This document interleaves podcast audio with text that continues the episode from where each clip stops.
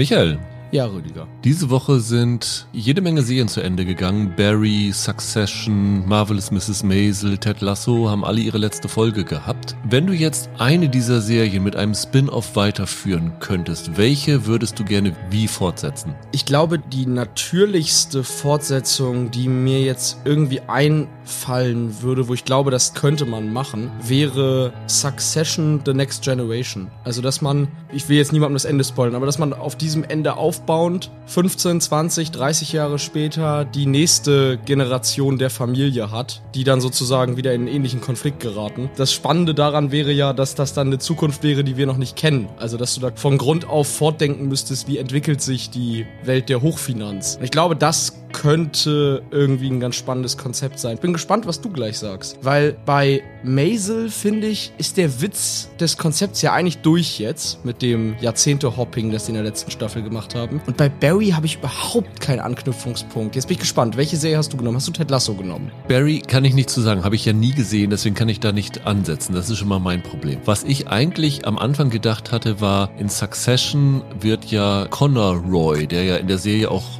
mit die kleinste Rolle hatte von den Familienmitgliedern, als Botschafter nach Slowenien geschickt. Und da eine Serie draus zu machen, seine Erlebnisse in Slowenien als überforderter US-Botschafter, da wäre wirklich Potenzial drin, weil man mit dieser Figur noch viel anfangen könnte. Dann habe ich aber heute Morgen gelesen, dass jemand geschrieben hatte, dass es ja ganz lustig ist, dass es in Succession Ken Roy gibt und in Ted Lasso Roy Kent gibt. Und da habe ich gedacht, ein Crossover von den zwei Serien. Kenneth Roy nimmt das Geld und investiert es in den AFC Richmond. Er übernimmt den Verein und Roy Kent als Trainer von dem Verein. Und dann gibt es das Roy Roy große Serienevent. Two Roy, Two Kent. Genau, das ist gut. Und dann wird es immer mal so Gastauftritte geben von den restlichen Stars aus der Serie. Ja, hätte schon das Prinzip für die wahrscheinlich verrückteste Serie der Ja, letzten Jahre. Auf oder? jeden Fall. Weil die Serien auch tonal so überhaupt nicht zusammenpassen. Nicht wirklich.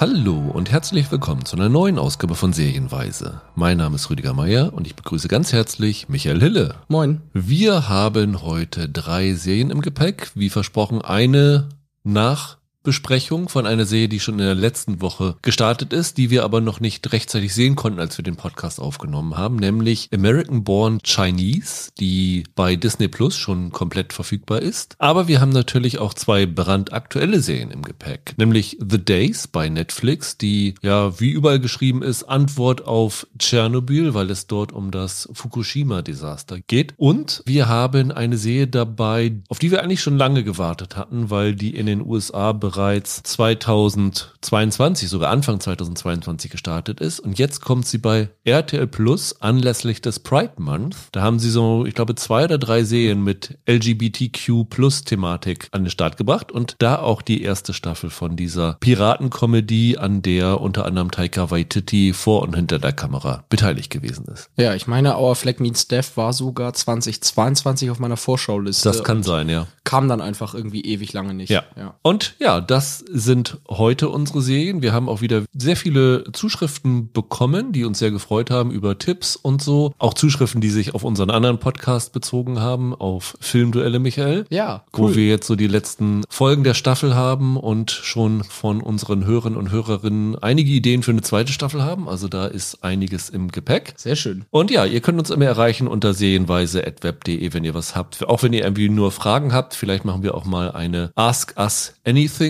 also müsste dann Hour heißen, ne?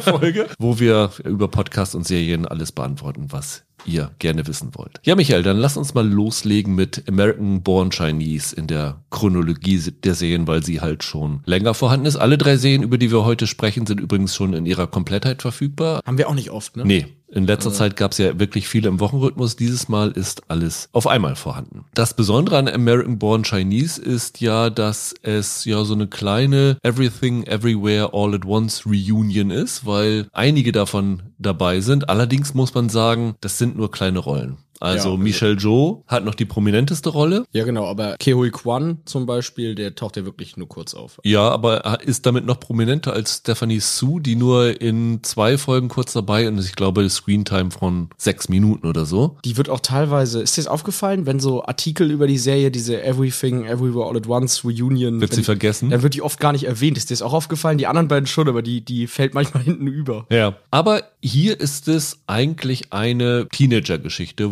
wodurch auch die jüngere Generation im Fokus steht. Das Ganze ist eine Adaption eines Mangas, richtig? Ja. Der dir wahrscheinlich auch nichts gesagt hat vorher. Äh, nein, also habe mich jetzt ein bisschen damit beschäftigt, dann wegen der Serie, aber ich habe jetzt nichts davon gelesen. Ich habe nur darüber gelesen. 2006 erschienen von Jean Luen Yang und das Ganze ist ja so ein Mix aus, sagen wir mal, amerikanischer Coming of Age, High School Teenager Geschichte mit Elementen aus der chinesischen Mythologie. Und das Ganze kollidiert ziemlich äh, heftig. Gleich am Anfang beginnen wir mit der Vorgeschichte, die in dem mythologischen verankert ist. Dort wird nämlich erzählt von eigentlich dem Herrscher des Himmels. Ich glaube, das ist das Simpelste. Ne? Das ist so eine Himmel- und Erde-Geschichte. Ja. Und das ist der sogenannte Monkey King. Sun Wukong wird gespielt von Daniel Wu. Dessen Führung des Himmels ist in Gefahr, weil nämlich sein einstiger Weggefährte und mittlerweile Rivale, der Bull Demon, will ihn stürzen oder will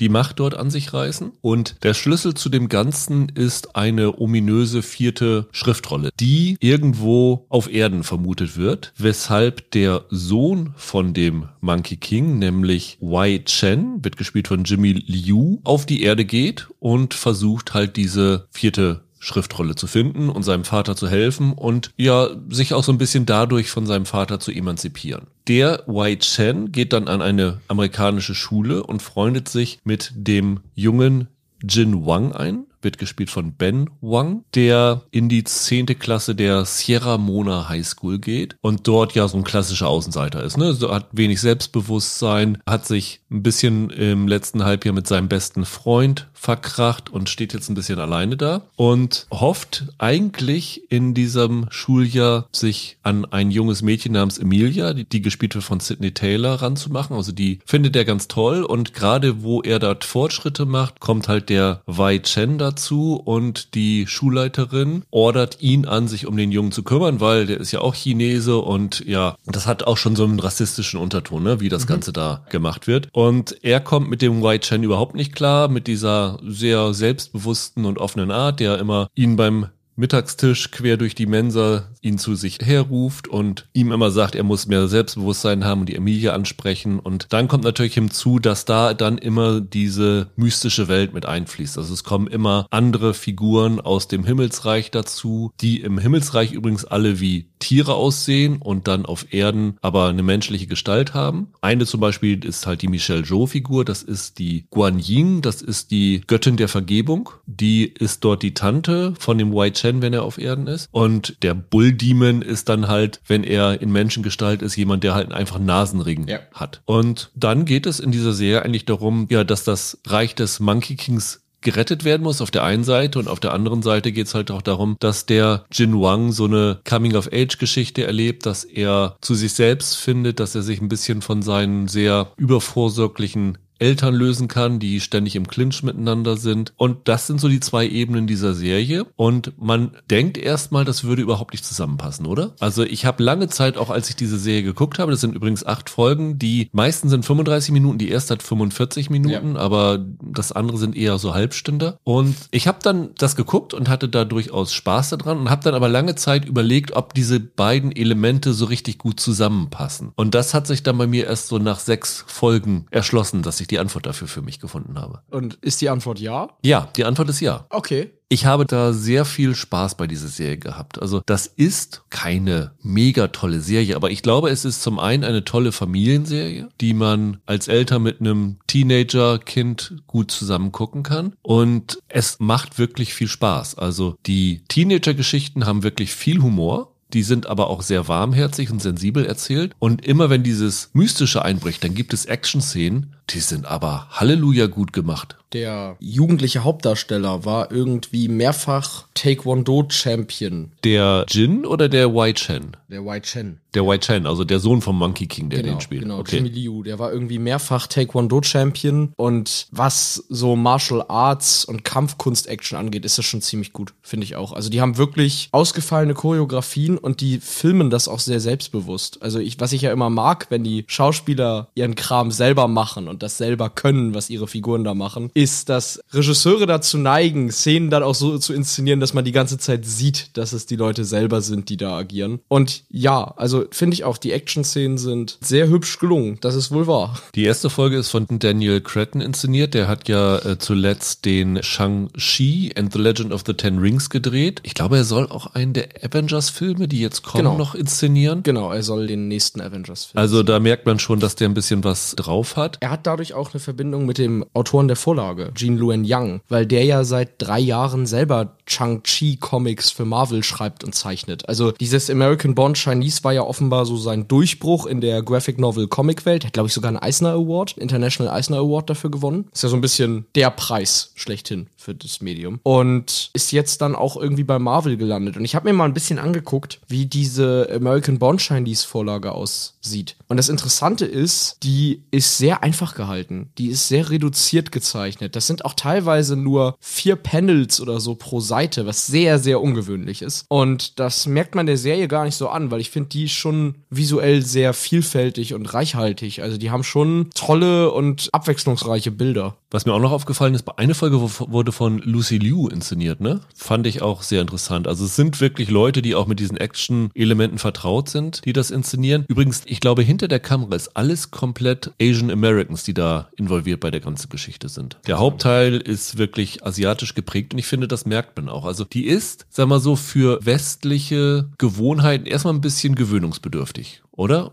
Also es ist jetzt ein bisschen was, wo man ein bisschen braucht, um reinzukommen. Also am Anfang habe ich gedacht, es erinnerte mich ein bisschen an Tiger and Dragon. Okay, findest du? Ja, ich weiß nicht, ich hatte nur so diese Bilder dann von diesem Himmelsreich, wo ja dann die Gräser alle rot sind und so. Da hatte ich so kurz gedacht, hm, die Bildsprache erinnerte mich an Tiger and Dragon. Auch so teilweise die Kampfsequenzen, die sie da gemacht haben. Und ich bin ja großer Fan von Tiger and Dragon, wobei ich sonst diese chinesischen Martial Arts Filme nicht so kenne. Deswegen war es vielleicht meine erste Assoziation. Ich mag Tiger and Dragon auch sehr gerne. Ich guck allerdings gerne im Martial Arts und Wuxia-Kino mir Kram an. Aber hier meine erste Assoziation, auch wenn es jetzt langweilig ist, aber war tatsächlich Everything Everywhere All at Once. Weil du ja hier wirklich eine Mischung hast aus Action, Fantasy und Coming-of-Age-Teen-Drama. Und Coming of Age ist ja auch in Everything Everywhere All at Once drin. Da steht zwar die, die Mama im Vordergrund, aber durch die ganze Geschichte mit ihrer Tochter und so weiter, fand ich da schon Ähnlichkeiten erkennbar. Gut, der Film ist ausgeflippter, also der ist noch ein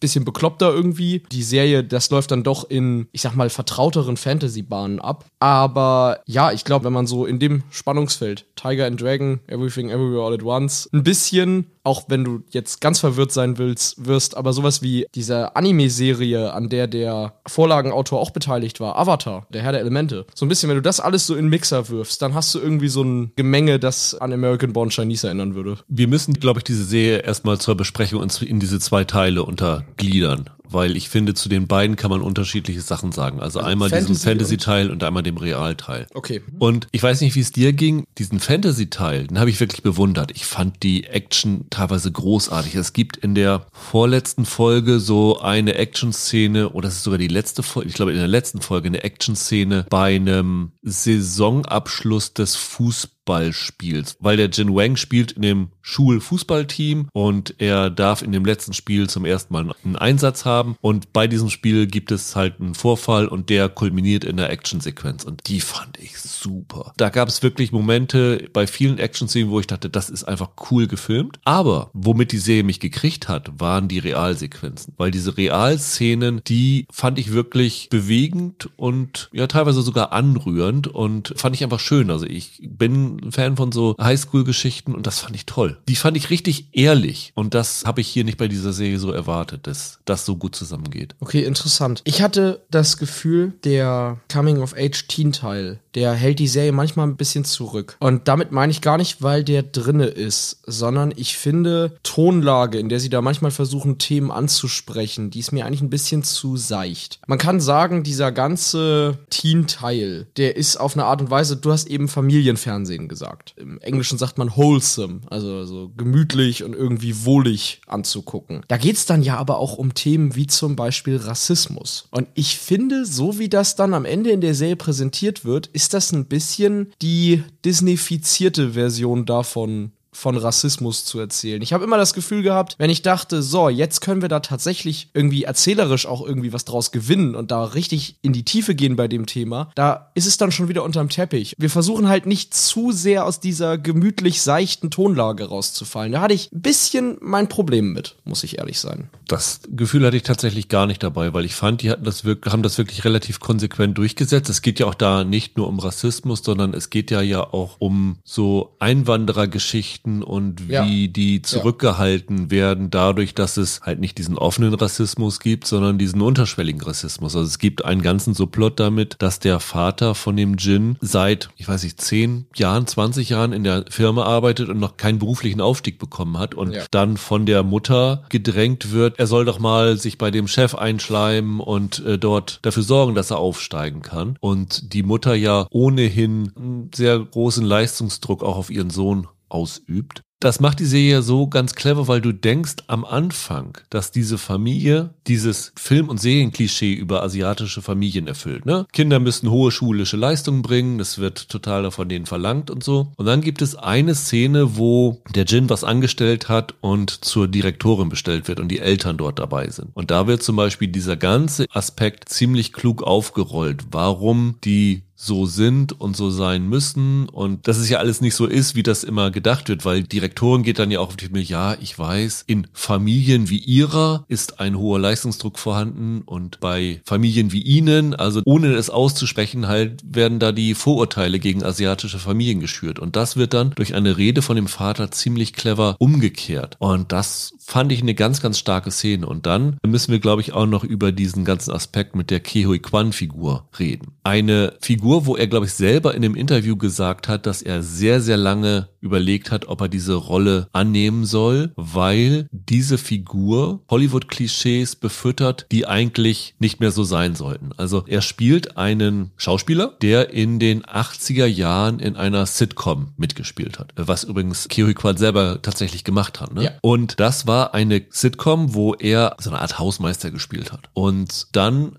mit diesem üblichen LR-Akzent gesprochen hat und total tollpatschig war und alle sich über ihn lustig gemacht haben und er hat immer irgendwie was auf den Deckel gekriegt, also buchstäblich. Daraus ist dann halt Slapstick geworden, weil ihm immer was tollpatschiges passiert ist. Und das ist eine Figur, die erinnert halt an sowas wie den äh, Mickey Rooney aus Breakfast at Tiffany's, der natürlich nochmal eine Spur rassistischer war, weil Mickey Rooney halt ein Kein Weißer gewesen ist, der ja. sich angemalt hat. Aber so in diese Art geht das Ganze rein. Und äh, da hat er gesagt, hm, ich weiß nicht, ob ich das spielen will. Und dann wird das Ganze ja irgendwann nochmal aufgelöst, dadurch, dass es eine Reunion von dieser Beyond Repair, heißt das, hieß das Ding Sitcom geben soll, so ja. wie diese Friends Reunion. Und er während dieser Reunion ja was sehr pointiertes über diese, diese früheren Rollen und wie Hollywood ist und wie er sich das wünschen würde, sagt. Und das fand ich insofern ganz interessant, weil es zufälligerweise das reflektiert, was Ke Hui Kwan während dieser ganzen Medienauftritte, während der Oscar-Vorbereitung für Everything Everywhere All at Once gesagt hat, warum er ja auch in Hollywood ausgestiegen ist, weil er halt solche Rollen nicht mehr spielen wollte mhm. und dann ja erst zurückgekommen ist. Ich glaube, diese Rolle hatte er schon, bevor das irgendwie diese Everything Everywhere Welle gegeben hat. Von daher fand ich das ziemlich gut geschrieben, ziemlich interessant, weil es sehr unterschwellig das Ganze und trotzdem sehr deutlich klar gemacht hat, mit welchen Vorurteilen gerade in den USA Asian Americans immer noch konfrontiert sind bis heute. Und das hat mir eigentlich ziemlich gut gefallen. Deswegen fand ich diesen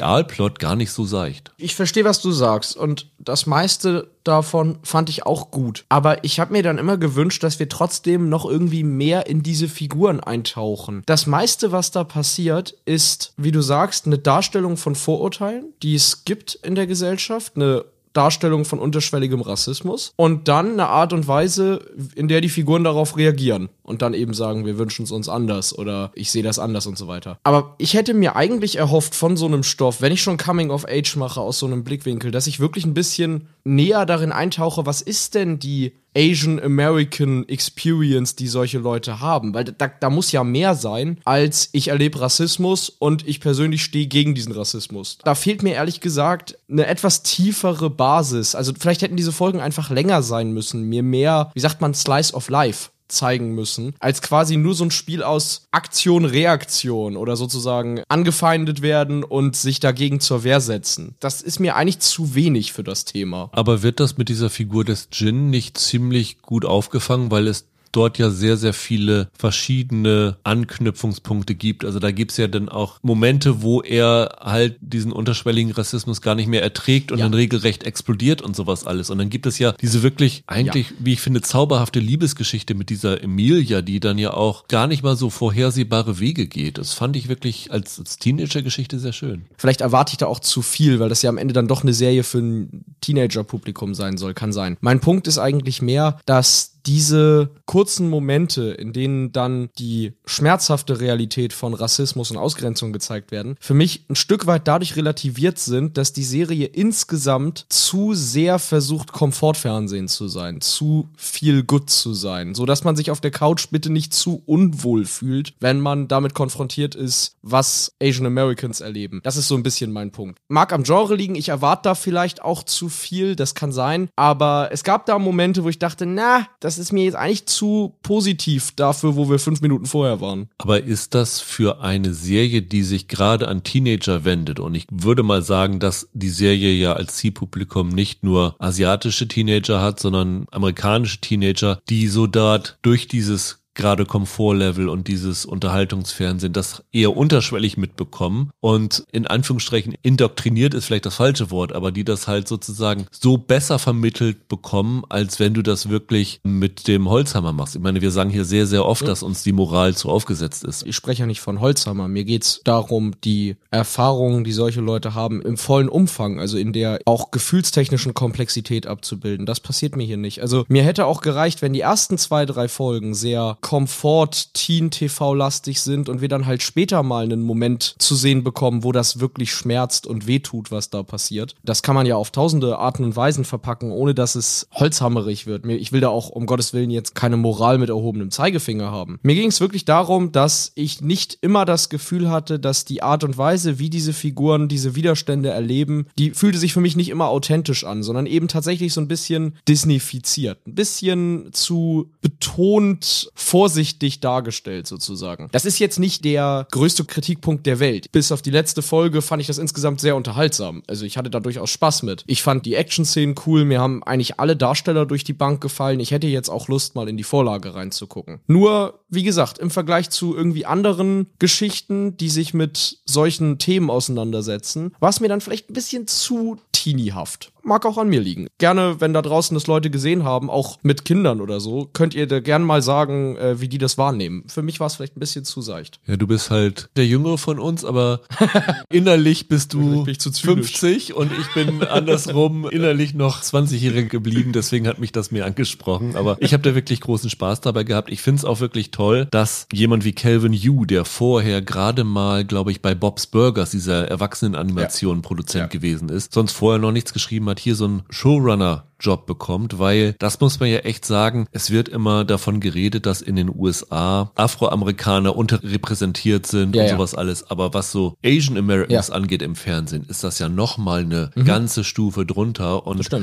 das, ist jetzt so durch Sachen wie Fresh off the Boat, diese Sitcom oder Everything Everywhere All at Once oder Shang-Chi theoretisch, ne? Ja, oder Crazy Rich Asians. Jetzt ist tatsächlich mehr Geschichten in diese Richtung gibt. Und das finde ich sehr, sehr positiv. Und wenn die so unterhaltsam sind wie das hier, bin ich da immer gerne dabei. Und ich glaube, ich weiß gar nicht, ob es schon verlängert ist, aber ich gehe mal stark davon aus, dass das eine zweite Staffel geben wird. Und da freue ich mich ehrlich gesagt drauf. Das haben wir jetzt noch gar nicht gesagt, was ich hier noch schön finde hinsichtlich dieses Repräsentationsgedanken. Also wie gesagt, habe ich ja eben angedeutet, die letzte Folge gefiel mir dann anders als dir nicht mehr so, weil ich da in der Action das Gefühl hatte, das ist so ein bisschen sehr Superhelden-Kino-like. Jetzt schmeißen sich die Leute mit ihren ihren übernatürlichen Kräften nur noch Zeug gegen den Kopf und da war ich so ein bisschen raus. Aber was mir sehr gut gefällt, ist diese Welt, diese Fantasy-Welt, ist ja ganz tief verwurzelt in chinesischer Mythologie. Und wenn man da ein bisschen recherchiert, ist das wirklich spannend. Das meiste scheint ja aus diesen Graphic Novels entliehen zu sein, wie tief verwurzelt das darin ist und wie viele verschiedene, die chinesische Kultur ist ja wahnsinnig komplex mit diesen ganzen verschiedenen Dynastien und so weiter. Da gibt's ja Millionen Einflüsse, aus denen man ziehen kann. Schon in der Vorlage offenbar, aber auch hier in der Serie hast du das Gefühl,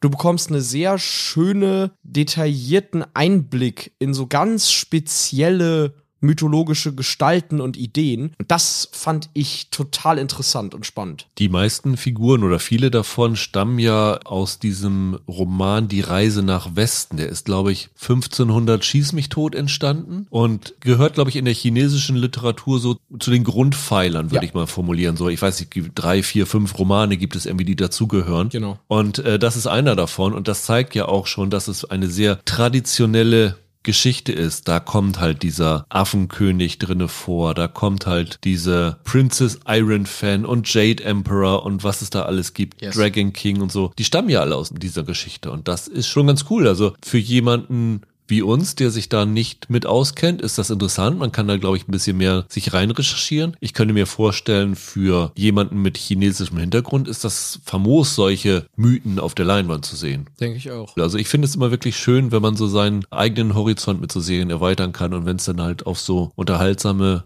weise und nicht so äh, oberlehrerhaft geschieht, bin ich da immer gerne dabei. Absolut. Die einzige andere Sache, die ich noch mitbekommen habe zur Serie, die ich finde, die man einmal erwähnen kann, auch wenn sie jetzt für uns beide vielleicht in dem Sinne keine Rolle gespielt hat. Ich habe mitbekommen, es gab einiges an Kritik in den USA an der Serie dafür, dass sie die Nationalität von dem Wei Chen und der Familie geändert haben. Die ist in der Vorlage nämlich Stamm aus Taiwan. Irgendwann wurde in der Serie, ich glaube in der ersten oder zweiten Folge Taiwan erwähnt, wenn ich mich nicht ganz täusche. Da habe ich kurz gestockt, habe ich gedacht, aha, Taiwan sollen die sein. Genau, in der Vorlage stammen die aus Taiwan. In der Serie ist es wohl so, dass sie das so halbwegs, wie soll ich sagen, ein bisschen verschleiern. Das fällt einmal, aber die Darstellung drumherum lässt eigentlich keine Schlüsse auf Taiwan zu. Obwohl der Darsteller auch aus Taiwan stammt, der Jimmy Liu. Warum das gemacht wurde, ist natürlich klar. Äh, es ist aber ein bisschen schwierig, sowas zu machen. Deswegen möchte ich wollte es einfach mal mitgenannt haben. Ich finde es ein bisschen schwierig, sowas zu tun. Wobei es ja insofern bizarr ist, dass Disney Plus in China noch gar nicht läuft, ne? Ja, trotzdem, warum sie es machen, ist irgendwie klar. Disney verkauft halt viel darüber und die sind bei einigen ihrer Sachen vom chinesischen Markt auch abhängig. Aber das ist so eine sehr unschöne Nummer.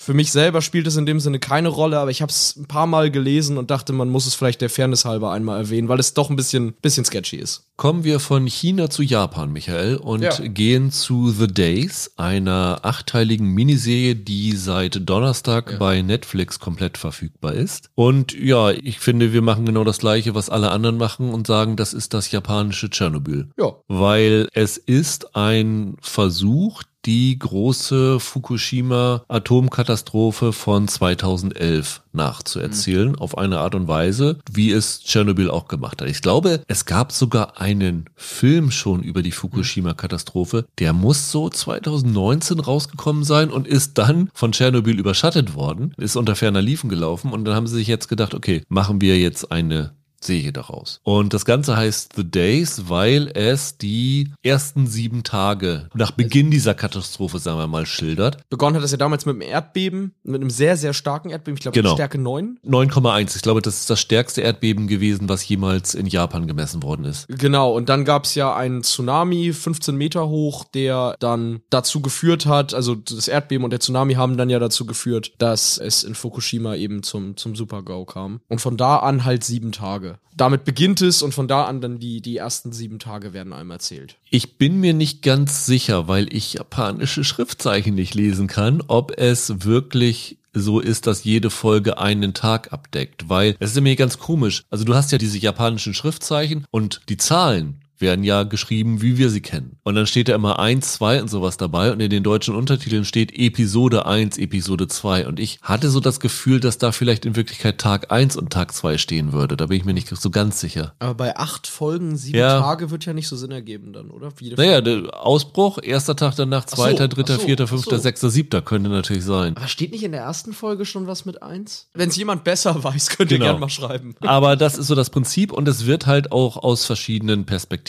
erzählt. Die Hauptperspektive ist halt im Kernkraftwerk Fukushima Daiichi selber, wo der Masao Yoshida, Stationsleiter basierend auf einer realen Figur, gespielt von Koji Yakusho, versucht zu retten, was noch zu retten ist, mit den Leuten, die dort arbeiten, die er dann auf wirklich lebensbedrohliche Missionen schickt. Die müssen dann teilweise Ventile öffnen und in Gebiete des Kernkraftwerks eindringen, die schon heftigst verstrahlt sind. Dann wird es aus Sicht der Politik erzählt, in Person von dem Premierminister, der von Fumio Koinata gespielt wird und logischerweise ein bisschen überfordert ist, was ich glaube selbstverständlich ist. Ich denke, das würde keinem Politiker anders gehen. Er hat dann ja seine ganzen Berater Genau. und möchte gerne Experten, die dann von allen Seiten sagen, ja, das wäre jetzt besser Ja. und das wäre besser. Und er selber hat natürlich nicht wirklich eine Ahnung, was besser wäre. Er muss denen so ein bisschen blind vertrauen. Genau, und teilweise ist es aber auch so, dass die Berater, die sie da haben, selber keine Ahnung haben. Ja. Irgendwann wird einer gefragt, was sagst du dazu? Und dann stellt sich raus, dass er nur BWL studiert hat und eigentlich von Kernkraft keine Ahnung hat. Die beraten ihn auch teilweise falsch. Das ist auch Ja. ein Thema. Die machen grobe Ja. Fehler in der Art und Weise, wie sie ihm Hilfestellungen geben. Und dann geht es noch um die Firma, also um die Betreiberfirma von Ku- Fukushima, nämlich die Tokyo Electric Power Company oder wie sie kurz heißt TWEPCO, glaube ich, wie die mit den ganzen umgeht. Und natürlich ging es dort in erster Linie darum, nicht den Super-GAU, sondern den PR-GAU zu verhindern, nennen wir mal so. Das ist dann der Plot, bei dem ich das Gefühl hatte, es mag ja alles auf der Realität basieren, aber das ist der fast der Tschernobyl-lastigste Teil. Der wir versuchen das alles irgendwie Unter den Teppich zu Unter kehren. den Teppich zu kehren Genau, Teil, genau. ja.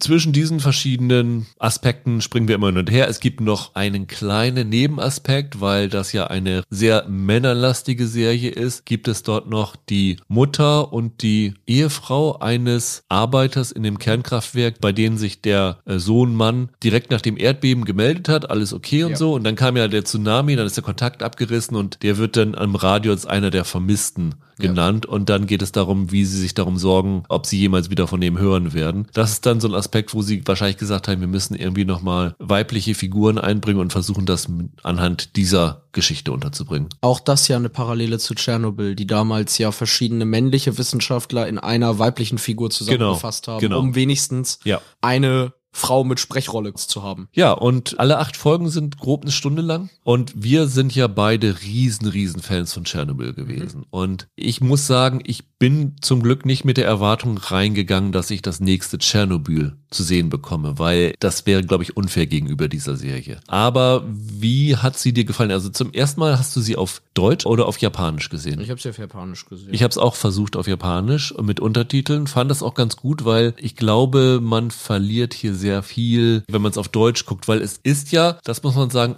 genauso wie American Born Chinese, eine sehr asiatisch erzählte Serie. Das ist für mich schon rein von der Erzählweise und von dem kulturellen Hintergrund was ganz anderes als Tschernobyl. Du hast dann ja diese Arbeitermentalität, die sehr sachlich ist und sehr wenig emotional. Da geht es ja wirklich sehr viel darum, dass in dem Kulturraum eigentlich überhaupt keine Emotionen gezeigt werden dürfen. Das ist ja sehr, sehr bekannt, wie das in der Arbeitswelt dort abläuft. Deswegen wirkt das Ganze oftmals ein bisschen stoischer, als es vielleicht in Chernobyl war mit den Figuren. Ja, wobei, wenn man das mit japanischem Kino oder so vergleicht, ist die hier schon mit einem großen Blick auf den internationalen Markt produziert und versucht nicht zu, wie soll ich sagen, zu eigenartig für Ja. ein westliches Publikum Ja. zu sein. Also ich habe es vor allem deshalb auf Japanisch geguckt, ehrlich gesagt, weil ich das bei chinesischen, koreanischen, japanischen Sachen immer tue, weil die Sprachen da und die Art zu sprechen so anders ist, also auch die Art und Weise, wie ja Sätze gebaut sind und Satzmelodien verlaufen, dass du da in deutschen Synchros oft eine Asynchronität dann doch irgendwie hast. Oder dass, damit du synchron, lippensynchron bist, werden deutsche Sätze manchmal sehr komisch, grammatikalisch gebaut, damit sie auf die Art zu sprechen passen. Deswegen empfehle ich in dem Fall, glaube ich, auch, dass man sich das auf Japanisch ansieht. Wobei man dann als Deutscher, der kein Japanisch kann, natürlich nicht mitbekommt, welche Satzteile betont werden und so, ne? Weil das hast du durch, durch die Untertitel nicht irgendwie so, kriegst du nicht rüber. Stimmt, stimmt. Kommt drauf an, ob man dann schon ein bisschen mehr davon gesehen, Ja. ob man das schon häufiger gemacht hat, ob man da ein bisschen Übung sozusagen drin hat. Aber ja. ich fand es wirklich deutlich atmosphärischer, das Ganze in Japanisch mit Untertitel zu schauen.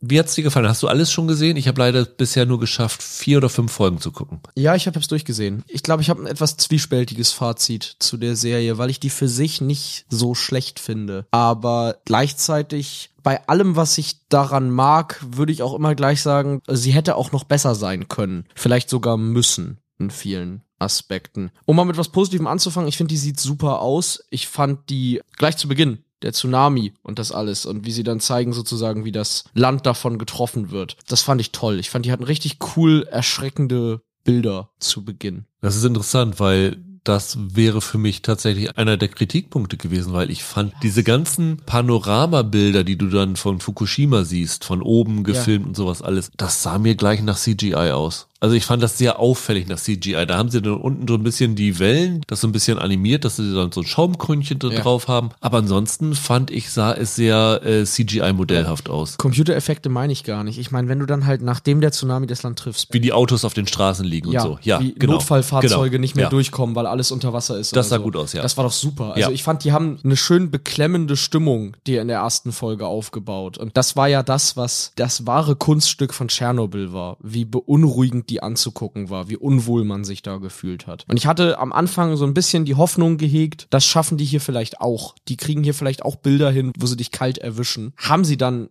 in letzter Konsequenz, finde ich, zu wenig. Es ist ja eine Anreihung von Katastrophen. Du Ja. hast es ja vorhin schon gesagt. Also es geht ja nicht gleich wie in Tschernobyl mit dem Gau los, sondern es geht dann ja mit dem Erdbeben los, dann kommt der Tsunami, dann kommen immer noch Nachbeben und so. Und dann dauert es ja bis zur Kernschmelze vier, fünf Folgen, bis Ja. das Ganze überhaupt losgeht. Da war Tschernobyl schon fertig. Da war, ja, richtig, da war Tschernobyl schon fertig. Von daher ist das rein vom Ablauf dieser Katastrophe eine sehr, sehr andere Serie, muss man sagen. Ich fand aber, soweit wie ich es jetzt schon gesehen habe, und ich bin ja jetzt noch gar nicht so richtig in dieser Extremsituation drinne, aber ich habe schon gesehen, wie dann halt so dieser Entschluss getroffen wird, man muss entlüften, um die Kernschmelze zu verhindern Ja, und ja. um das zu entlüften, weil es gab einen Stromausfall, muss man ja auch sagen. Nachdem das Erdbeben eingetroffen ist, ging es ja eigentlich für alle ganz normal weiter. Sie haben dann ein paar Sachen abgeschaltet und die Arbeiter wurden evakuiert, weil es eine Tsunami-Warnung gab, dass sie sich in höhere Gefilde des Geländes zurückziehen sollen. Aber als dann der Tsunami tatsächlich kam, dann ist ja wirklich das Problem gewesen, dass durch den Tsunami die ganzen Dieselreaktoren, die nach dem Stromausfall durch das Erdbeben zerstört worden sind, keinen Strom mehr liefern konnten. Die Kühlung funktionierte nicht und der Druck in den Reaktorblöcken hat sich dann immer mehr erhöht. Das heißt, das Ganze hat sich danach erst aufgebaut und als sie dann festgestellt haben, dass sich der Druck erhöht, haben sie gesagt, das Einzige, was wir machen können, ist, wir müssen das Ganze entlüften, konnten das aber nicht automatisch machen, weil kein Strom mehr existierte. Das heißt, die Leute mussten dort reingehen und die Ventile manuell öffnen und in Bereiche, wo schon sehr viel Strahlung gewesen ist. Und selbst in diesen Momenten fand ich das aber schon sehr, sehr spannend. Also ich fand, da gab es schon wirklich beklemmende Momente in dieser Serie drinne. Sie treten nicht so gehäuft auf wie in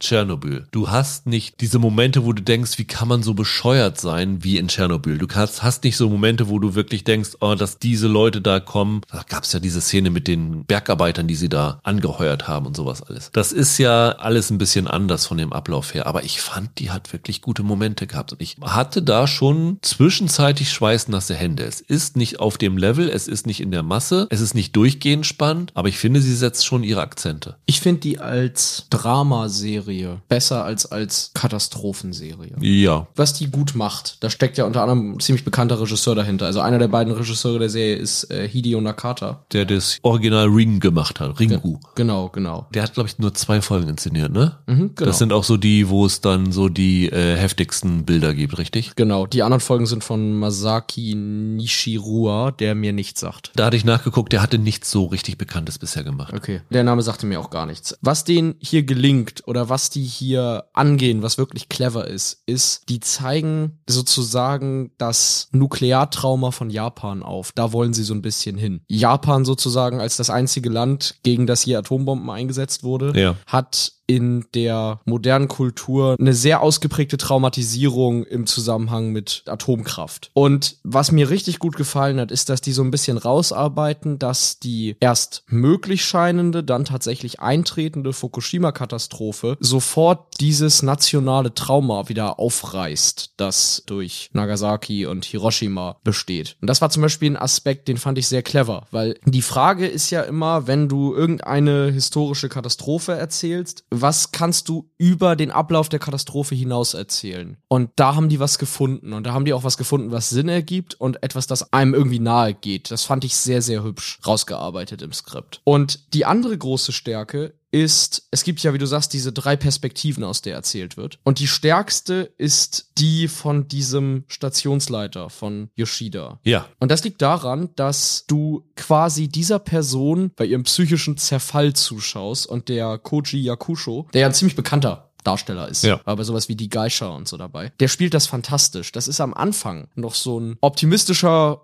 gut gelaunter Kerl, der dann im Verlauf dieser Folgen komplett den Bach runtergeht. Der kommt in der ersten Folge an und fragt einen Mitarbeiter, ob er denn schon das Kirschblütenfest oder so organisiert hätte und ist irgendwie ganz happy, zieht dann alle ein bisschen auf und so, ja, ja. So wie der da in den Raum kommt, hätte nur noch gefehlt, dass über seinem Kopf so ein Zeichentrick-Regenbogen ist. Also Ja. der, das ist so der, der Happy Guy. Das ist eine ganz untypische Figur, die man so in japanischen Serien und Filmen gar nicht erwarten würde. Absolut. Und den erkennst du im Verlauf dieser Serie irgendwann nicht mehr wieder. Also der wandelt sich ja wirklich zu so einem aufgekratzten Hitzkopf. Es gibt eine Szene, in der er irgendwann jemanden richtig zur Sau macht und anschnauzt und sich dann damit rechtfertigt, dass er die letzten 80 Stunden nur zwei oder so davon geschlafen hat. Und du kannst dem richtig dabei zusehen, wie der buchstäblich den Verstand verliert, wie der Leute in den sicheren Tod schicken muss und gleichzeitig das Gefühl hat, er ist nur von Schwachköpfen umgeben. Vor allem nach oben. Ja. Dieser Teil der Serie, den fand ich super spannend. Das hat mir wirklich Spaß gemacht, sozusagen auf eine etwas morbide Art, dem dabei zuzugucken, wie der immer weiter durchdreht. Und durch den bekommt dieser Fukushima-Vorfall so eine Art Gesicht. Die Lage verschlimmert sich im AKW immer weiter und parallel dazu dreht der Typ immer weiter durch. Was ich auch total interessant finde, es gibt dann ja neben dem Kontrollraum, wo der Yoshida sitzt, der ist ja in dem höher gelegen, in dem sicheren Teil, gibt's ja noch im Hauptkontrollraum, würde ich sagen, wo dann die Sachen ausgefallen sind und wo halt die Leute von ausgeschickt werden für ihre Mission. Und dann geht's ja auch darum, so wird's in der Serie genannt, wer wird auf diese Selbstmordkommandos geschickt, wird da ausgefiltert nach Alter und sowas alles und wie die sich voreinander verbeugen, quasi wenn sie sie in den Tod verabschieden, in den vermutlichen, und wie sie sich dann vor denen verbeugen als Dank und sowas alles. Das ist halt ganz anders, als was wir hier haben würden, aber das fand ich wirklich umso faszinierender. Also alles, was in dem Teil des Kraftwerks stattfindet, fand ich auch sehr, sehr spannend. Das ist halt als persönliches Drama interessant, weil es anders verläuft, als solche Narrative sonst laufen. Weil der ist irgendwann in dieser Serie an einem Punkt, da hat dieser Kerl durch sein Eingreifen schon irgendwie drei Katastrophen abgewendet, aber er weiß, dass noch 30 vor ihm liegen. Der kämpft ja quasi gegen die größte Windmühle der Welt. Total spannend. Und das funktioniert vor allem durch den Yakusho so gut. Der spielt das herausragend und bekommt da einfach richtig tolle Szenen hingestellt. Also wie gesagt, dieser Moment, in dem er dann jemanden mal so richtig anschnauzt und du ihm direkt danach anmerkst, das tut ihm jetzt eigentlich leid, aber er kann einfach nicht mehr. Ja. Du spürst das richtig beim Angucken, vor allem wenn du diese Serie bingst, weil du dann irgendwann in Stunde fünf oder sechs auch in diesem Modus bist, ey, da machen die schon alles und es geht trotzdem immer weiter, es wird trotzdem immer schlimmer. Worauf ich wirklich gespannt bin, ist, wie diese Serie in Japan aufgenommen wird. Das muss man ja sagen, der Grund, warum für uns Tschernobyl besser funktioniert als The Days, liegt ja auch ein bisschen darin, dass uns Tschernobyl näher ist. In vielerlei Hinsicht. Wir waren du kannst dich nicht mehr dran erinnern, von Tschernobyl betroffen. Da gab es dann diese Schreckensberichte von saurem Regen und sowas alles. Fukushima haben wir mehr durch die Medien wahrgenommen, deutlich intensiver, aber es war irgendwie eine ferne Katastrophe. Man kann natürlich sagen, dass Fukushima insofern interessant ist, dass durch diese Katastrophe der deutsche Atomausstieg beschlossen worden ist und so. Aber letztendlich ist es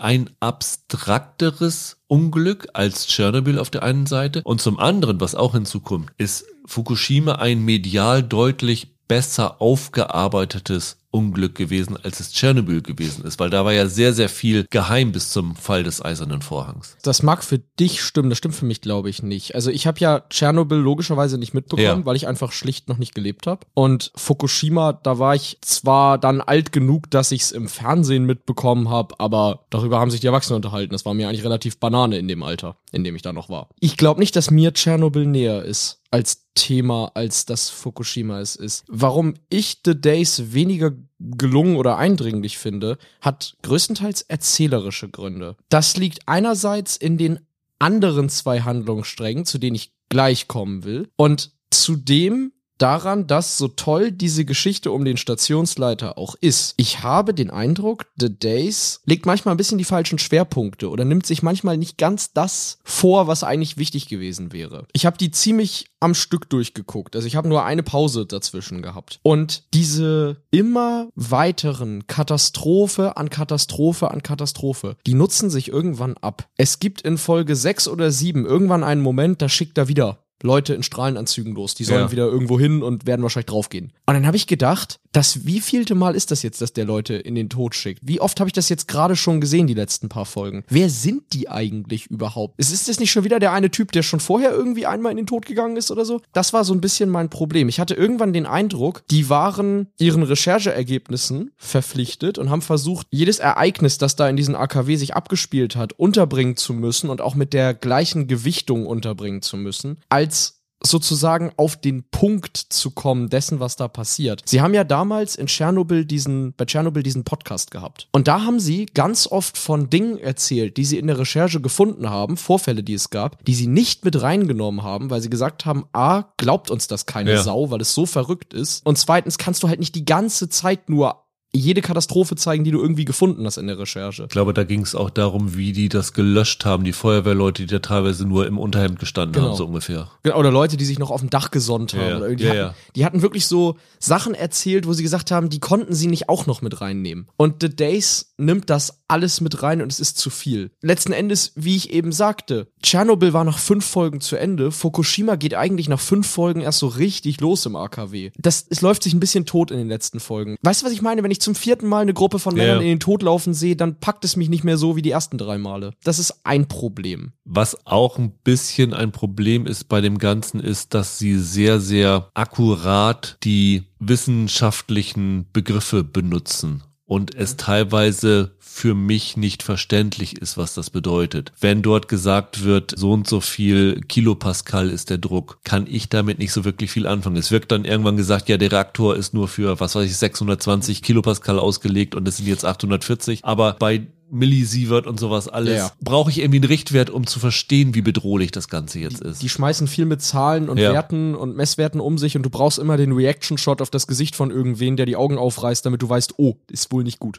Jetzt das andere Problem. Diese anderen beiden Handlungsstränge. Die sind nicht per se nicht gut. Aber die sind auch nicht so eine richtig tolle Vorlage für dramatisches Fernsehen. Tschernobyl hat deshalb so fantastisch funktioniert, weil das eine Serie war, die Systemkritik an der damaligen Sowjetunion geübt hat. An diesen Leuten in den Parlamenten, nenne ich es jetzt mal, die mit aller Macht versucht haben, dass die Welt da draußen nichts davon mitkriegt, weil ansonsten das ganze Sowjetsystem zusammenbricht, wenn das publik werden würde. Ging es dir auch so, aber der ganze Plot um den Premierminister, so ehrenwert das vielleicht auch gemeint sein mag, soll mir doch eigentlich nur erzählen, dass trotz aller Widerstände dieser Typ das noch verhältnismäßig gut gewuppt hat, oder? Das kann ich schwer einschätzen, weil ich es noch nicht komplett gesehen habe. Bis hier ist es jetzt so, dass das, dass er für mich wie ein Mann wirkt, der von den Ereignissen überfordert ist, der keine kompetenten Berater an seiner Seite hat und eigentlich nur zum Spielball der Ereignisse geworden ist. Genau, aber das schafft ja Verständnis für den Kerl, weil man damit sagt, Mensch, was hätte er auch sonst machen können? Er hat's noch irgendwie, hat er sich da, hat er sich da durchmanövrieren müssen. Und um Gottes Willen, mag ja auch alles sein. Ich,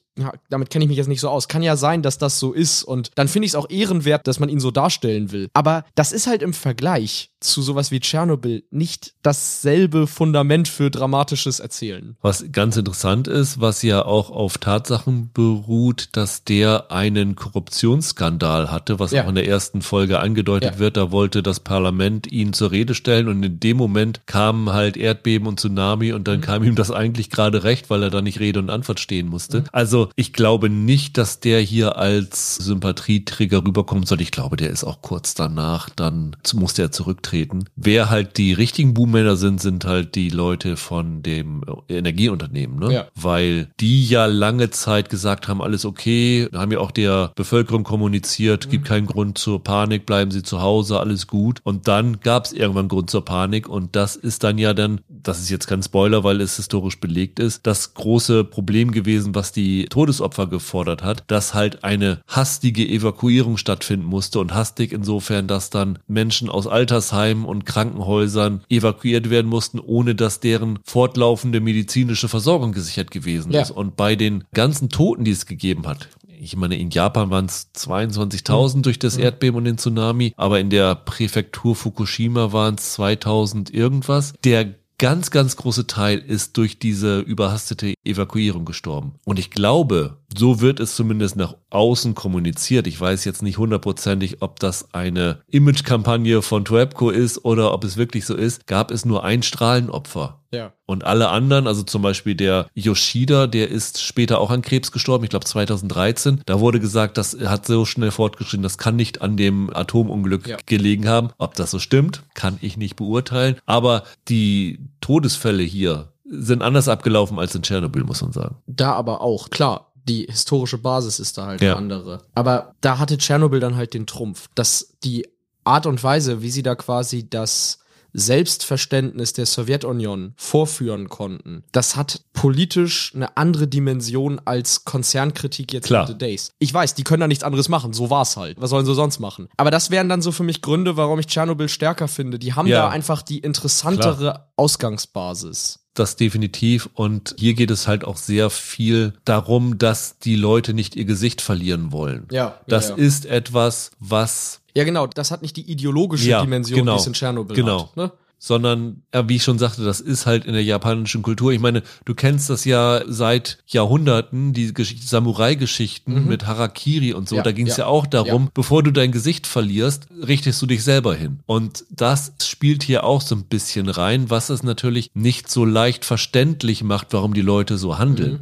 Deswegen sagte ich ja, ich bin sehr gespannt, wie diese Serie in Japan aufgenommen wird, weil ich glaube, dass die dort einen anderen Blick auf die Katastrophe und auch auf die Handlungen dieser Menschen haben. Und da würde ich in den nächsten Tagen, Wochen mal gespannt wirklich die Kritiken aus dem Raum versuchen zu lesen. Will ich auch machen, gerade weil mich interessiert, wie die auch den Aspekt nationales nukleares Ja, Trauma ja. aufnehmen. Das war für mich wirklich der mit Abstand interessanteste Aspekt der ganzen Serie und einer, über den ich so im Zusammenhang mit Fukushima nicht auf Anhieb nachgedacht hätte, weil ich halt nicht von da komme. Ich Ja, bin ja, nicht klar. damit aufgewachsen. Da drüben ist der Ort, auf den fiel damals die Atombombe. So. Das finde ich auch spannend. Da bin ich gespannt drauf. Und das andere, die ist ja nun am 1. Juni, also am Donnerstag, Ja. gestartet. Die hat sich ja einen interessanten Zeitpunkt ausgesucht, weil ja nun gerade den Tag vorher in Japan dieses Gesetz verabschiedet wurde jetzt. Ich weiß nicht, hast du, ob du das auch mitbekommen Nee, habe ich tatsächlich nicht mitbekommen. Japan hat jetzt am 31. Mai ein Gesetz verabschiedet, durch das es möglich geworden ist, die Laufzeit aller noch bestehenden Atomkraftwerke Zu verlängern. ja, auf unbestimmte Zeit. Okay. Das war, glaube ich, mal, ich glaube, das höchste, auf das du das verlängern durftest, waren 60 Jahre. Und jetzt ist es quasi unbestimmt, unendlich lang. Weil der Gedanke dahinter ja ist, Japan, das haben sie zumindest jetzt am Mittwoch so kommuniziert, will noch viel stärker in Atomenergie wieder investieren, um bis 2050 auf diese Art und Weise ihren CO2-Ausstoß auf Null zu bringen. Und das fand ich ganz interessant. Das kam halt wirklich am Mittwoch jetzt die Meldung, dass die Atomkraftwerke noch weiter verlängert werden, auf unendlich quasi. Und jetzt einen Tag später kommt diese Serie, die einen dran erinnert, wie furchtbar gefährlich Atomkraft ist. Ist schon interessant, auch im Hinblick jetzt auf die Forderungen in Deutschland, Atomkraftwerke wieder neu bauen zu lassen und sowas alles. Das fand ich dann auch so skurril, ne? Also wirklich, in Deutschland hat man, ich glaube, drei Monate nach Fukushima beschlossen, wir machen Atomausstieg. Jetzt zwölf Jahre später sind wir quasi durch damit. Und es gibt die ersten Forderungen, ey, was soll das? Lass mal die AKWs wieder einschalten, so ungefähr. Und in Japan, zwölf Jahre nach Fukushima, unbestimmte Zeit auf immer. Wir powern durch. Das ist spannend. Und ja, ich bin sehr gespannt, wie Leute über The Days sprechen werden. Ich glaube, es wird in der breiten Rezeption auf keinen Fall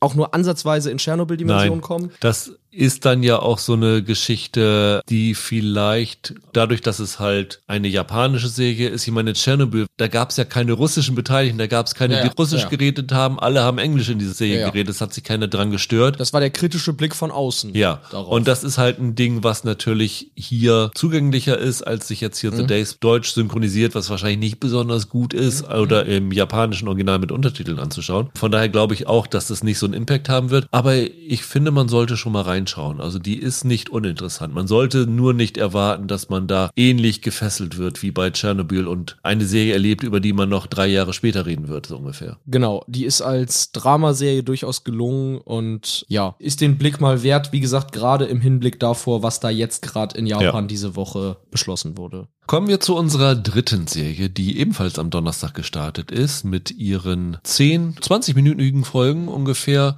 schon komplett bei RTL Plus zu sehen ist. Es ist Our Flag Means Death und das ist was ganz anderes als The Days, nämlich wir haben es hier mit einer Abenteuerkomödie zu tun. Ich hatte vorhin gesagt, dass Taika Waititi vor und hinter der Kamera dahinter steckt. Das ist insofern nicht ganz korrekt, dass der Showrunner des Ganzen David Jenkins ist und Taika Waititi dort lediglich als Produzent und so ein bisschen als jemand, der diese Serie unterstützt hat, bei den Studios das durchzubringen, dahinter gesteckt hat. Quasi wie bei Reservation Dogs. Hier spielt er jetzt mit, aber bei Reservation Dogs ist das doch auch so, dass man immer liest, es sei eine Taika Waititi-Serie und eigentlich, Sturgill Harlings Serie, ja, genau. eigentlich hat er das nur mit auf den Weg gebracht, dass das gemacht wird, ne? Das Ganze hat insofern Ähnlichkeiten mit American Born Chinese, dass es naja, historische oder mythische Ele- Elemente nimmt und Figuren nimmt, nämlich ein Großteil der Leute, die hier auftreten, hat es wirklich gegeben. Ja, ja, klar. Die Hauptfigur Steed Bonnet, der von Rice Darby gespielt wird, das ist tatsächlich jemand, der als Gentleman-Pirat in die Geschichte eingegangen ist. Ein Aristokrat aus Barbados, glaube ich. Ja. Der irgendwann seine Familie zurückgelassen hat und aus Gründen, die, glaube ich, nicht ganz belegt sind, beschlossen hat, Pirat zu werden. Und hat dann so eine Crew angeheuert und hat sogar ein paar Beutezüge gemacht. Und im Verlauf der Geschichte ist er dann irgendwann in Kontakt mit diesem Blackbeard, also diesem gefürchteten Piraten. Der war doch auch bei einem der Pirates of the Caribbean Filme dabei, ne? Ja, Im vierten Teil, da spielt Ja. den Ian McShane. Blackbeard ist vielleicht der bekannteste Ja. Pirat Ja, in der Popkultur. Und der wird hier gespielt von Taika Waititi. Yes. Und die beiden gehen einen Deal ein, nämlich der Blackbeard verspricht dem Bonnet beizubringen, wie man Pirat ist und der Bonnet soll dem Blackbeard dafür ja so ein bisschen Aristokratie näher bringen. Jetzt ist die Frage, Michael, was wollen wir hier über diese Serie erzählen? Weil ich finde, es ist insofern ein bisschen schwierig, die Serie ist jetzt ein Jahr alt und in jedem Artikel, den du darüber liest, wird halt etwas verraten, was im Lauf dieser Serie, dieser ersten Staffel passiert, was aber eigentlich erst am Ende dieser Staffel klar wird. Die eigentliche Geschichte, um die es geht, die entwickelt sich relativ langsam. Und ich glaube, dass wir darüber eigentlich nichts sagen sollten, um den Leuten den Spaß nicht zu nehmen, oder? Es ist halt insofern ganz schwierig, weil das ist eigentlich mit das Interessanteste,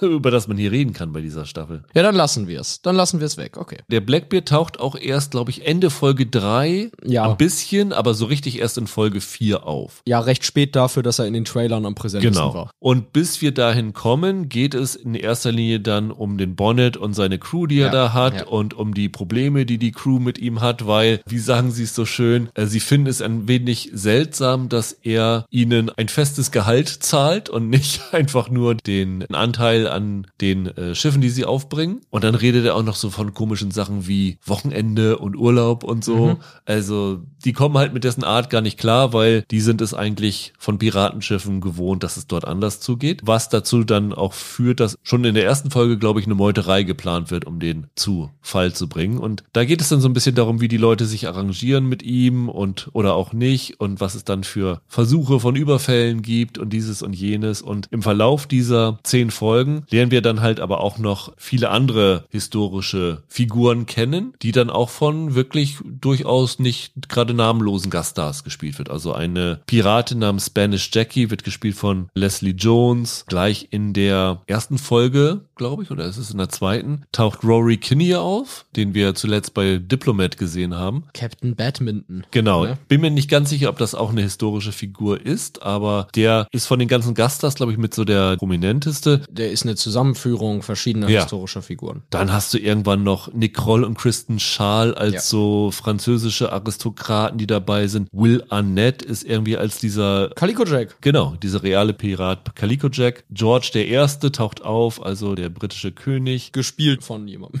Ja, genau. Du zählst gerade Gaststars auf. Genau. George Einsdorf auch George, durchs George der Erste haben sie gekriegt. Ja, und das ist schon amüsant. Und ja, inhaltlich kann man nicht viel sagen. Es ist eigentlich halt diese Piratengeschichte. Es gibt dann immer so kleine Anekdoten in jeder Folge. Es sind halt nur 20 Minuten Folgen. Es ist so ein bisschen von der Art her, glaube ich, vergleichbar mit What We Do in the Shadows, würde ich so sagen, vom Stil her, oder? Ja. Ich habe noch eine andere Assoziation, die wird dir aber nicht gefallen. Okay. Aber wenn du den Fake-Doku-Ansatz rausnimmst, ist das eigentlich sowas wie die Office mit Piraten. Ja. Das ist so eine Workplace-Comedy Ja, auf einem Piratenschiff. Auf jeden Fall. Und ich glaube, wenn man es so Leuten erklärt, dann wissen die eigentlich schon alles über die Serie, was sie wissen müssen, weil ich weiß nicht, wie es dir ging, aber man hat, man weiß nach der ersten Folge genau, wie die anderen neun sind. Ja, was man definitiv sagen muss, es ist eine Comedy, aber ich glaube, Jenkins selber hat es eine Romantic Comedy genannt, was auch klar macht, dass du hier keine Sitcom hast, wo du alle zwei Sekunden einen Gag gesetzt bekommst, sondern der Humor ergibt sich aus so Situationen und ist eher unterschwellig. Sie haben mal so Slapstick-Sachen dabei. Ein ganz großer Lacher ist zum Beispiel, dass er eine eigene Bibliothek auf seinem Schiff hat und der Kapitän ihm dann sagt, der, der von Rory Kinnear gespielt wird, okay, aber was machst du denn bei Sturm mit den ganzen Ja, ja, Büchern? genau. Und dann gibt's halt so ein paar äh, Slapstick-Szenen, die da reingeworfen werden. Also es gibt da wirklich schon pro Folge einige große Lacher, aber es ist halt nicht in erster Linie darauf ausgelegt, sondern es geht sehr, sehr viel um Beziehungen in dieser Geschichte. Das fand ich sehr interessant. Du hast doch am Anfang was von Pride Month gesagt. Genau, richtig, das habe ich gesagt, richtig. In der Crew gibt es halt interessante Figuren. Jim, einen Piraten, der ganz offensichtlich, finde ich, so als Zuschauer einen Fake-Bart und eine Fake-Perücke aufhat und gespielt wird von Vico Ortiz, der äh, non-binary ist. Echt? Ich dachte, ist das nicht eine Drag-Persönlichkeit? So habe ich das irgendwie mal gelesen gehabt. Beides. Ah, okay. Ja, ja. Da gibt es dann wirklich eine schöne Szene, wo dann zum einen die Leute erstmal diskutieren, ja, ob das denn jetzt nicht Unglück bringt, wenn sie eine Frau an Bord haben. Ja. Und wie sie jetzt Jim anreden sollen. Und dann sagt, ihr kennt mich als Jim, also nennt mich weiter Jim. Und das Interessante ist, das finde ich wirklich klasse, damit ist die Sache gelaufen. Dann nennen alle Jim und hinterfragen das Ganze nicht. Und das fand ich wirklich cool. Die Serie ist Queer SF. Das ist der ganze Spaß daran von, Ja. von Anfang Ja. an. Ich weiß nicht mehr, wer das war von der Besetzung der Serie, der das auch in einem Interview gesagt hat. Aber der ganze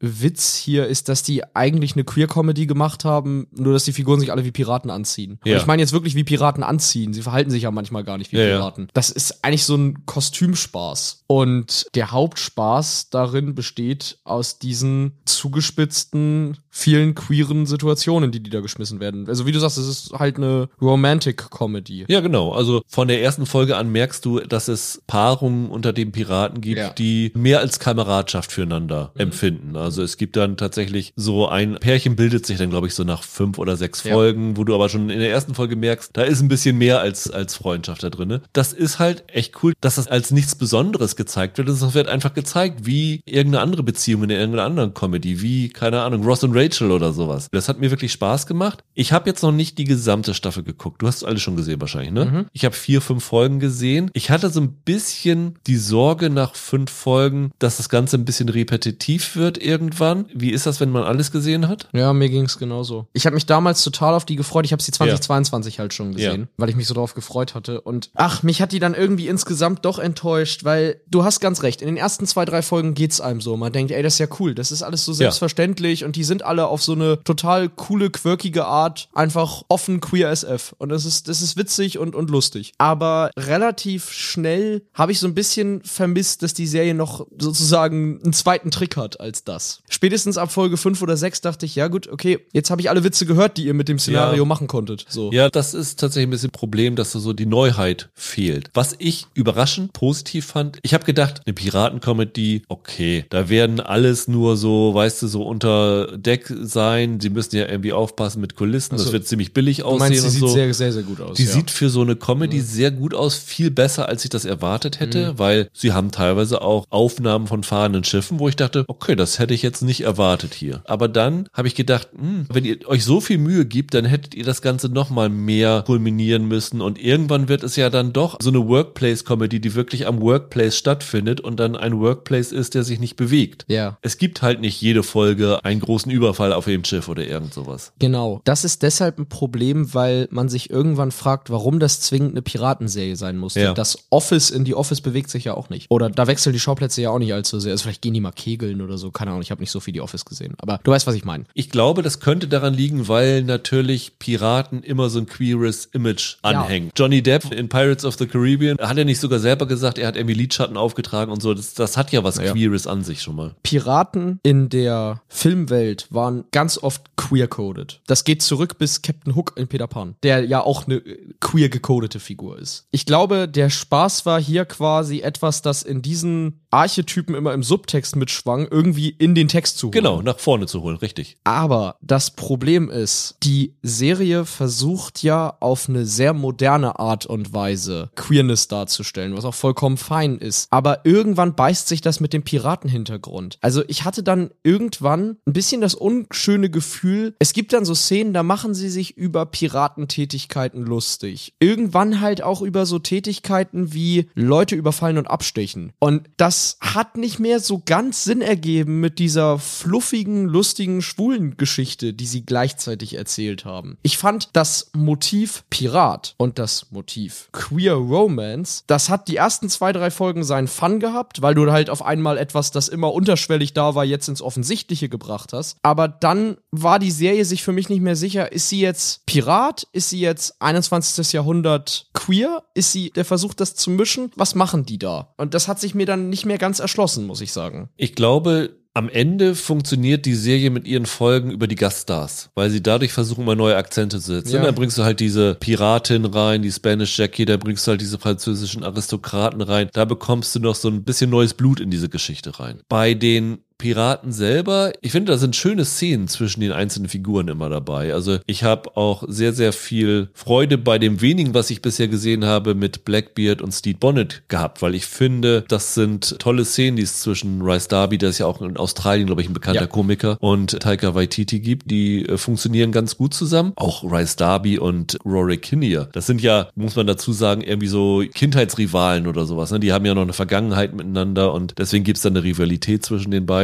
Auch tolle, lustige Szenen dabei. Also die Interaktion zwischen den Figuren klappt immer ganz gut und ist auch unterhaltsam. Aber auch da hast du so ein bisschen das Gefühl, außer bei Bonnet und Blackbeard entwickelt sich das Ganze nicht so richtig weiter. Und ich bin mir nicht ganz sicher, das ist ja jetzt schon eine zweite Staffel genehmigt, eine der wenigen, wenigen HBO Max-Serien, die noch weitergeführt werden dürfen, zum Glück. Ob sie da noch viel Neues zu sagen haben oder ob das dann nicht auch schon jetzt irgendwie ein bisschen auserzählt ist. Also ich werde das gerne gucken, alleine schon, weil sie kurzweilig ist, weil sie jede Folge für mich immer ein, zwei große Lache dabei hat. Aber mir ging es dann auch wie dir, dass so das ganz, ganz große, was man erwartet hat von jemandem, der involviert ist in Reservation Dogs, in What We Do in the Shadows, das ist es hier nicht ganz. Das ist einfach eine vergnügliche kleine Comedy. Der Scene-Stealer für mich ist natürlich der Schotte an Bord, Nathaniel Buttons, gespielt von Ewan Bremner. Den finde ich sauwitzig, ist der First Mate. Ich glaube, den hast du nämlich eben gar nicht erwähnt. Das ist so ein bisschen, der ist so ein kratziger Typ. Den finde ich super. Das ist der Glatzkopf, ne? ja. Immer wenn du den in einen Raum stellst, mit jemandem, mit dem er vorher noch nicht zusammen in einem Raum war, weißt du, jetzt geht's los. Das war die Figur, die ich super fand. Ansonsten hast du ganz recht. What We Do in the Shadows zum Beispiel ist ja das perfekte Beispiel. Die haben selbst in Staffel 4 immer noch neue Ideen, wie sie über ihren Comedy-Anteil was Neues über Vampire erzählen und über Vampirmythen und über Vampire in der Popkultur. Und ich hatte das Gefühl, Our Flag Means Death hat ab Folge 5 eigentlich schon gar nicht mehr so richtig was über Piraten zu erzählen. Das ist eigentlich nur noch so die Kulisse, in der wir uns befinden. Und das ist ein bisschen schade. Ich hatte mir ja davon erhofft, dass das so ein bisschen ist wie, kennst du diesen Animations-Knetfilm Die Piraten, Band of Misfits von 2012? Gehört von, aber gesehen nicht, nein. Von, von Artman Animations, Ja, ja, genau, die auch genau. Wallace und Gromit und so machen. Den liebe ich. Das ist für mich so einer der besten Animationsfilme ever. Und ich hatte ein bisschen gehofft, dass das in die Richtung geht. Und ich glaube, der ist besser darin, dem Piratenszenario Komik zu entlocken. Und bei Our Flag Means Death ist es wirklich mehr so, das könnte theoretisch auch in einem ganz anderen Setting mit ganz anderen Figuren spielen. Das überzeugt nicht immer, aber ich glaube, gerade wenn man auf queere Geschichten steht, auf queere Figuren, dann macht das durchaus Freude. Man muss sagen, die Figuren sind schon schön geschrieben. Auch wenn sie nicht so viel Neues mit den Figuren anfangen, aber dass es diese Figuren gibt, ist einfach lustig. Also es gibt da einen Lucius, den hat er angeheuert, dass er einfach alles protokolliert, was Ja. er macht, der quasi sein Biograf ist, wird gespielt von Nathan Foad. Sehr, sehr lustige Figur. Und Hodor ist mit unter der Crew. Christian Nairn Stimmt. spielt da Wee John Feeney. Es gibt viele schöne Figuren, es gibt viele schöne Momente. Man kann da wirklich seinen Spaß mit haben. Die Serie finde ich insofern gut, dass sie Queerness als Selbstverständlichkeit zeigt, aber ich habe mir genau wie du noch ein bisschen mehr Witz und Originalität von dem Ganzen erwartet. Und halt Piraten. Mach doch mal was Piratiges. Ja, So. ja, genau. Von daher, man kann damit Spaß haben auf jeden Fall. Ja. Ich glaube, das gilt für alle drei Serien, die wir heute vorgestellt haben. Die sind alles keine Überkracher, Nee. aber die kann man sich gut anschauen und damit ein paar gute Stunden haben, außer mit The Days. Das ist natürlich tonal nicht Unterhaltungsfernsehen, aber auch schon eine solide Serie, würde ich sagen. Ja, man kriegt bei allen drei Serien ungefähr das, was man sich unter ihnen vorstellt, denke ich. Dann, Michael, war's das für heute. In der kommenden Woche gibt es bei Paramount Plus eine deutsche Original-Serie Kohlraben Schwarz, über die wir vielleicht sprechen werden. Und dann gibt es bei Apple TV Plus wieder eine neue Miniserie The Crowded Room mit Tom Holland und Amanda Seyfried. Die könnte auch interessant sein. Ich vermute mal, dass das nächste Woche dran ist. Und wenn wir ganz viel Lust haben, gucken wir uns auch noch The Idol an, die in Cannes ja ziemlich vernichtet worden ist. Mal schauen. Ist das die The Weekend-Serie? Genau, The Weeknd und Sam Levinson von Euphoria, genau. Die startet bei Wow. Ja, da habe ich auch erste Rezensionen gelesen und bin davon schon verstört. Genau, von daher mal, mal schauen, ob wir uns das zutrauen. Auf jeden Fall hören wir uns nächste Woche wieder und freuen uns auf euch. Bis dahin, habt ein schönes Wochenende, bleibt gesund, macht's gut, ciao, ciao. Ciao.